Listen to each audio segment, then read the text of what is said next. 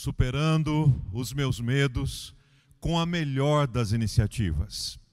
Ah, quero ajudar você a lembrar no início da nossa reflexão desta hora tão, tão, tão abençoadora, tão especial. Ah, uma frase ou uma parte do poema de Camões e outra pequena parte da poesia do cantor brasileiro Roberto Carlos. Camões diz que o amor é fogo que arde sem se ver é ferida que dói e não se sente, é um contentamento descontente, é dor que desatina sem doer. E Roberto Carlos diz que em 1967 eu tenho tanto para lhe falar, mas sem palavras não sei dizer como é grande o meu amor por você. É interessante olharmos para estas duas reflexões tão poéticas e tão profundas a respeito do amor e que tentam de alguma forma identificá-lo, conceituá-lo, explicá-lo. E o que mais chama minha atenção quando eu olho para estas duas reflexões poéticas é o fato de que as duas têm praticamente cinco séculos de diferença entre, entre a primeira e a segunda. No entanto, neste tempo todo, talvez em toda a história da humanidade, o ser humano continua encontrando grandes dificuldades, não apenas em, em viver e expressar o amor, como também conceituá-lo e significá-lo. E certamente o problema do conceito, ele acaba gerando um problema da expressão do amor, com toda certeza. No ano 2018, houve um trabalho científico realizado, divulgado pela USP, no seu Instituto de Psicologia, que inclusive resultou num livro chamado O Conceito de Amor. E a discussão dos autores, né, o Tiago de Almeida e o seu professor e orientador José Lomônico, é justamente em torno dos conceitos de amor. E o orientador faz a seguinte afirmação: o amor é um conceito ainda muito geral. O amor se refere a muitas coisas, de, de pessoas a alimentos. E de fato não é assim? Falamos que amamos ao, ao, pai, por exemplo, falamos que amamos a esposa, amamos o marido, amamos o filho, e da mesma forma nós falamos que amamos um bolo de chocolate, amamos um brigadeiro, amamos uma boa viagem. Não é assim? Será que nós estamos falando a respeito da mesma coisa? Será que o amor poderia ser conceituado e traduzido da mesma maneira? Este estudo, que mais tarde levou à, publicação deste livro, ainda identificou numa pesquisa ah, muito bem embasada, muito bem elaborada, que há ainda na, na, cabeça e no coração dos homens uma relação muito grande quando se fala em amor, há uma relação muito grande com a sexualidade. E no coração das mulheres, quando se fala a respeito de amor, a relação que elas fazem ainda na, na sua maioria é, uma, é a relação com romance. Será que o amor está limitado apenas à sexualidade? Será que o amor está ligado apenas ao romance? Bom, de qualquer forma, o amor tem poder para mexer com o nosso coração, tem poder para mexer com a nossa vida, tem poder para mexer com a nossa história, tem poder para mexer inclusive com a nossa mente.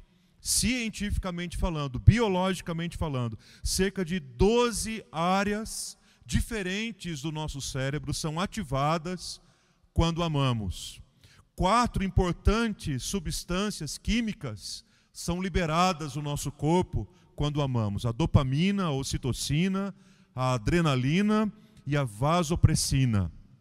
Ah, e ainda, quando amamos, quando a nossa vida está tomada pelo amor, as pesquisas científicas apontam que o nosso controle cognitivo acaba diminuindo pela maneira como nós colocamos o foco inteiro no amor e, consequentemente, acabamos não, não prestando atenção em outras coisas que são importantes para nós. Vejam que são três movimentos emocionais, movimentos físicos, movimentos biológicos, que cientistas americanos identificaram que acontecem no nosso corpo, na nossa vida, quando nós estamos nos relacionando com esta expressão tão maravilhosa que é o amor. Infelizmente, vivemos num contexto, vivemos numa cultura em que o amor continua é, é, é, esvaziado do seu verdadeiro sentido, do sentido bíblico, do sentido da sua incondicionalidade, do sentido do amor com que Deus nos amou. Ora, se nós queremos falar a respeito do amor, se nós queremos expressar o amor, se nós queremos viver o amor, o ponto de partida é o fato de que Deus nos amou e nos amou incondicionalmente. Ele declarou nos amar e ele provou nos amar quando enviou o seu único filho, Jesus, para morrer na cruz e oferecer a sua vida em favor e benefício da minha e, de, e da sua vida também, para perdoar os nossos pecados, para renovar a nossa vida e para permitir que a gente tenha também, ainda que numa dimensão ah, diferente, toda a vivência deste amor tão rico que ele transbordou e derramou sobre a nossa vida. O teólogo, pastor, autor John Piper afirma que nós devemos sempre confiar no poder do amor de Deus mesmo nos momentos mais difíceis da nossa vida. Devemos sempre confiar no poder e no amor de Deus, mesmo na hora mais escura do nosso sofrimento. Por isso, nós não temos dúvidas. Os medos podem ser sim superados, mas com, as, com a melhor das iniciativas. E a melhor das iniciativas, sem dúvida alguma, é o amor. A melhor das iniciativas para você superar o seu medo é amor. Vejam que amor é muito mais que sentimento. Amor é decisão, amor é iniciativa. Quero ler com você a palavra de Deus na primeira carta de João, capítulo 4, do versículo 7 ao versículo 21. Você pode acompanhar aí na sua Bíblia, quem sabe com um bloquinho de anotações, anotando aí no seu celular, aquilo que Deus tem falado ao seu coração. E o texto estará aqui também na tela para você acompanhar comigo, tá bom? 1 de João, capítulo 4, quero ler do versículo 7 ao versículo 21. A palavra de Deus nos diz assim: Amados, amemo-nos uns aos outros, porque o amor procede de Deus. E todo aquele que ama é nascido de Deus e conhece a Deus.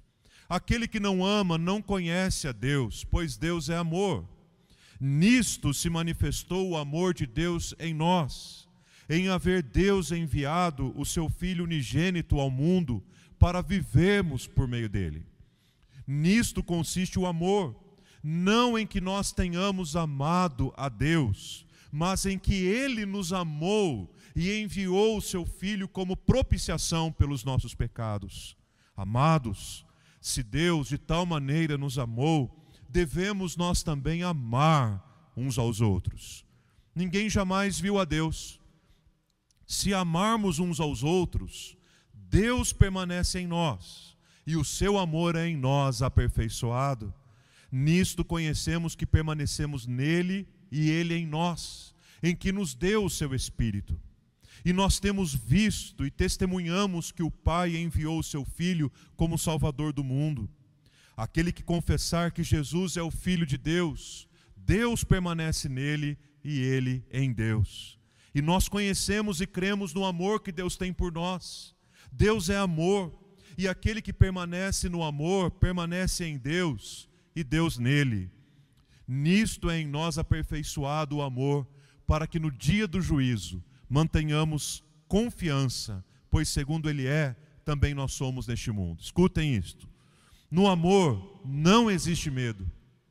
Antes, o perfeito amor lança fora todo medo. Ora, o medo produz tormento. Logo, aquele, aquele que teme não é aperfeiçoado no amor. Nós amamos porque Ele nos amou primeiro, a melhor das iniciativas de Deus. Se alguém disser, amo a Deus, e odiar a seu irmão, é mentiroso.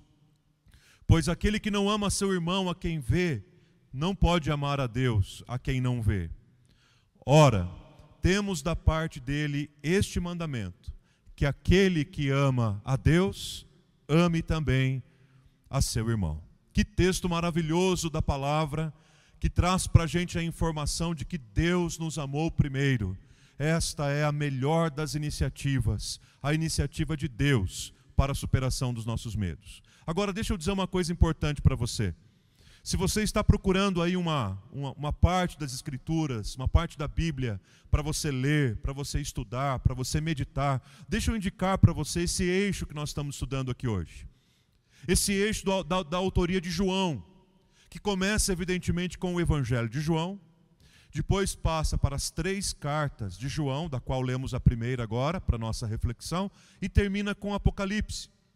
E eu convido você para ler esses cinco livros do Novo Testamento em sequência, em seguida, porque você perceberá que as características da escrita de João são muito fortes, são predominantes nos seus textos, por conta de um homem que viveu profundamente experiências tremendas com o próprio Senhor Jesus.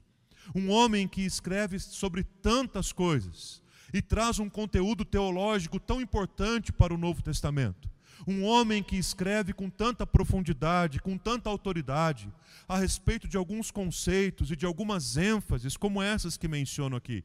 ênfases que são fortes, ênfases que são predominantes, como por exemplo a ênfase do amor se você for parar para contar nesses cinco livros a quantidade de vezes que você encontrar, encontrará a palavra amor, você ficará surpreso, como no Evangelho de João, capítulo 13, versículo 1, quando diz que o Senhor, tendo amado os que eram seus no mundo, amou-os até o fim. E o fim não era, não dizia respeito ao tempo cronológico, mas dizia respeito à questão da incondicionalidade deste amor. João dá uma ênfase muito grande ainda na palavra permanecer, só no Evangelho de João, capítulo 15, do versículo 1 a 27, nós encontramos por inúmeras vezes a palavra permanecer. Todo aquele que permanece no Senhor Jesus dá muito fruto. Outra ênfase importante de João nestas cartas é a importância e a ênfase que ele dá em sempre trabalhar a figura de Deus Pai, de Jesus Cristo como Filho de Deus e o Espírito Santo. Talvez João, juntamente com o apóstolo Paulo, sejam os, os, autores do Novo Testamento que mais conseguem englobar e incluir essas três ideias. Por exemplo, nós não encontramos a palavra trindade no registro das Escrituras. No entanto, em 1 João, capítulo 5, de 6 a 12, nós encontramos ali uma declaração muito clara, muito aberta, muito cristalina a respeito de Deus Pai, o Criador e aquele que nos amou primeiro, a respeito de Jesus Cristo, o nosso Salvador amado e eterno. E João sempre trabalha o nome Jesus ligado à sua missão, ele é o Cristo de Deus, mas fala também a respeito do Espírito Santo. João tem essa preocupação trinitária de envolver Deus Pai, Jesus o Filho e o Espírito Santo. E há também uma ênfase muito grande de João a respeito dos sinais, principalmente nos evangelhos. Tanto que no evangelho de João nós temos ali a descrição de apenas sete sinais que Jesus realizou no seu ministério. Por que apenas sete sinais? Porque nos outros evangelhos, nos chamados sinóticos, nós encontramos dezenas de sinais que Jesus realizou. João escolheu apenas sete. E diz no final do seu livro, do seu evangelho, no capítulo 20, nos versículos 30 e 31, que Jesus realizou muitos e muitos sinais, mas que ele havia escolhido aqueles sete sinais presentes no seu evangelho para anunciar que Jesus Cristo é o Filho de Deus e que todo aquele que crê em Jesus Cristo tem a vida eterna. Quando olhamos para a primeira carta de João, algumas destas ênfases continuam muito presentes, como por exemplo a ênfase do amor. Só para vocês terem uma ideia, nós lemos aqui do versículo 7 ao versículo 21 do capítulo 4, nós lemos 15 versículos. E nesses 15 versículos nós encontramos a palavra amor 30 vezes. Praticamente duas vezes por versículo, João é insistente. E todas as vezes que ele usa a palavra amor aqui em 1 João, capítulo 4, ele usa a palavra no grego tão conhecida, a palavra ágape. Ele não está se referindo a outro tipo de amor, senão ao próprio amor incondicional. Outra coisa que chama muito a minha atenção nesse texto é o fato de que o amor aqui é apresentado não como um atributo de Deus, não como uma qualificação de Deus, nem muito menos um sentimento de Deus. O amor não é um sentimento de Deus. A palavra diz claramente: Deus é amor. E quando a palavra de Deus diz que Deus é amor, então ele está se, se, se, referindo à própria identidade de Deus, não aquilo que Deus sente, não aquilo que Deus faz apenas, mas aquilo que Deus é. Deus é amor, a sua identidade é amor, e é, não é amor circunstancial, não é sexo, não é romance. Amor de Deus é amor incondicional por aqueles a quem Ele ofereceu o próprio Filho para morrer em seu lugar. E este amor de Deus incondicional é tão transbordante, tão rico na nossa vida, que a gente consegue amar ao próximo também, da mesma forma, com a mesma intensidade. Tanto que se você começar a anotar na 1 João, todas as vezes que João chama as pessoas para quem ele escreve de amados, você vai perceber que toda vez que ele vai mudar de assunto, mudar de ênfase, que ele quer chamar a atenção dos leitores, ele usa a expressão amados, porque ele tem a consciência de que ele primeiramente foi amado por Deus e agora ele estava amando ao próximo com o amor que o próprio Deus o amou. Agora, será que existe, relação, é, será que existe uma relação, será que existe uma, uma ligação entre amor e medo? O texto é claro em dizer: no amor não existe medo. O verdadeiro amor, o perfeito amor, o amor incondicional, lança fora todo medo, porque o medo produz tormento. Aquele que teme não é aperfeiçoado no amor. O amor produz alegria, o amor produz paz, o amor produz esperança, o amor, o amor produz misericórdia, o amor nos renova e nos levanta. Amor e medo não combinam. E aí não significa que se você foi alcançado pelo amor de Deus, você não vai ter, ter nenhum medo circunstancial. Não é isso que a palavra está dizendo. Mas está dizendo que amor e medo são realidades que não caminham juntas. Porque o amor com que Deus nos amou é o amor que lança fora todo medo. E nem mesmo os maiores medos do nosso coração e da nossa alma podem nos separar do amor de Deus por nós, revelado na pessoa de Jesus Cristo nas palavras do pastor, professor, autor Ricardo Costa, durante a pré-conferência do CTPI na semana passada, ele fez a seguinte afirmação: o medo é uma mentira, o amor é a verdade. Ele estava dizendo sobre esse sentimento, este comportamento de medo que tomou conta da sociedade nesses meses de pandemia.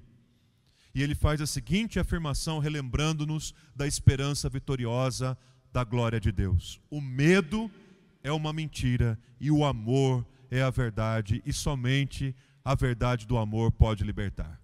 Então, se você carrega medos aí no seu coração, se você carrega ah, medos que têm acorrentado, aprisionado a sua alma, eu quero dizer para você nesta hora, em nome de Jesus, que os seus medos podem ser superados. E os seus medos podem ser superados com a melhor das iniciativas. E a melhor das iniciativas é o amor. Deixa eu aplicar esse texto, deixa eu aplicar esta mensagem ao seu coração e dizer algumas coisas muito importantes para te encorajar, para te renovar em Cristo e para dar para você uma nova perspectiva, não dominada pelo seu medo, mas dominada pela melhor das iniciativas que é o amor de Deus. A primeira delas, meu querido, minha querida, não tenha medo, porque o amor é uma iniciativa de Deus. Não tenham medo, queridos, porque o amor é uma iniciativa do nosso Deus, daquele que nos criou, daquele que nos amou. O amor procede de Deus. Nisto consiste o amor, não em que tenhamos amado a Deus, mas em que Deus nos amou e Deus enviou o seu Filho como propiciação pelos nossos pecados. Ou seja, Jesus morreu na cruz pelos nossos pecados, sendo inocente aquele que não cometeu nenhum pecado, ele o fez pecado por nós, para que nele fôssemos feitos justiça de Deus. Glórias ao nome do Senhor por isso. Não tenham medo, porque o amor é uma iniciativa de Deus. Deus nos amou primeiro. E se amamos alguém, amamos porque ele primeiramente nos amou. Amamos porque primeiramente fomos amados. Louvado seja o nome do Senhor por isso. Tanto que se você fizer uma relação aí na sua Bíblia entre João 3,16, o texto tão conhecido, da expressão declarada e provada do amor de Deus por nós, com 1 de João, capítulo 4, versículo 9, você encontrará praticamente o mesmo, a mesma fala, o mesmo dizer, o mesmo escrito com outras palavras. Ou seja, na primeira carta, no capítulo 4, versículo 9, João reforça que Deus amou ao mundo de tal maneira que enviou o seu filho para dar vida eterna a todo aquele que nele crê. E é interessante que, que em João 4,9 diz que Deus fez isto em nós. Ele não fez isto apenas para nós, mas ele fez isso também em nós para que o nosso viver seja um viver por meio deles. Meu querido, meus queridos, deixa eu dizer uma coisa muito importante. A expressão mais difícil do amor Deus já realizou. A parte fácil ficou para a gente. a expressão mais difícil do amor Deus já fez. E a parte fácil ele deixou para a gente. Do intenso, do complexo, ele fez simples, para que nós pudéssemos amar ao próximo. E talvez aí você deve estar pensando, pastor, você está dizendo que é fácil, porque você não sabe quem eu tenho que amar no meu dia a dia. Ok, mas Deus não está pedindo para você entregar o seu filho para morrer em favor de alguém. A expressão do amor difícil Deus já fez. Segundo, não tenha medo transborde o amor que você recebeu de Deus sobre a vida de outras pessoas. É o que o texto fala claramente, não é jargão. Amar uns aos outros não é jargão, não é positivismo, não é filosofia, não é a, a coach, não é nada que possa motivar e encorajar o coração de alguém por si só. Amar ao próximo é um mandamento bíblico. Por isso, não tenha medo, transborde o amor que você recebeu sobre outros. Algumas pessoas têm medo de amar ao outro, porque tem medo de se ferir, tem medo de se machucar, mas a palavra de Deus diz: amemo-nos uns aos outros, porque todo aquele que ama é nascido de Deus e conhece a Deus. Se Deus de tal maneira nos amou, devemos também amar uns aos outros. Se Deus de tal maneira nos perdoou, devemos também perdoar uns aos outros. Assim precisa ser a nossa vida. Aqui nós temos um dos 25 mandamentos recíprocos do Novo Testamento, são mandamentos que estão ligados ao uns aos outros. E o mandamento de Deus aqui é amarmos uns aos outros.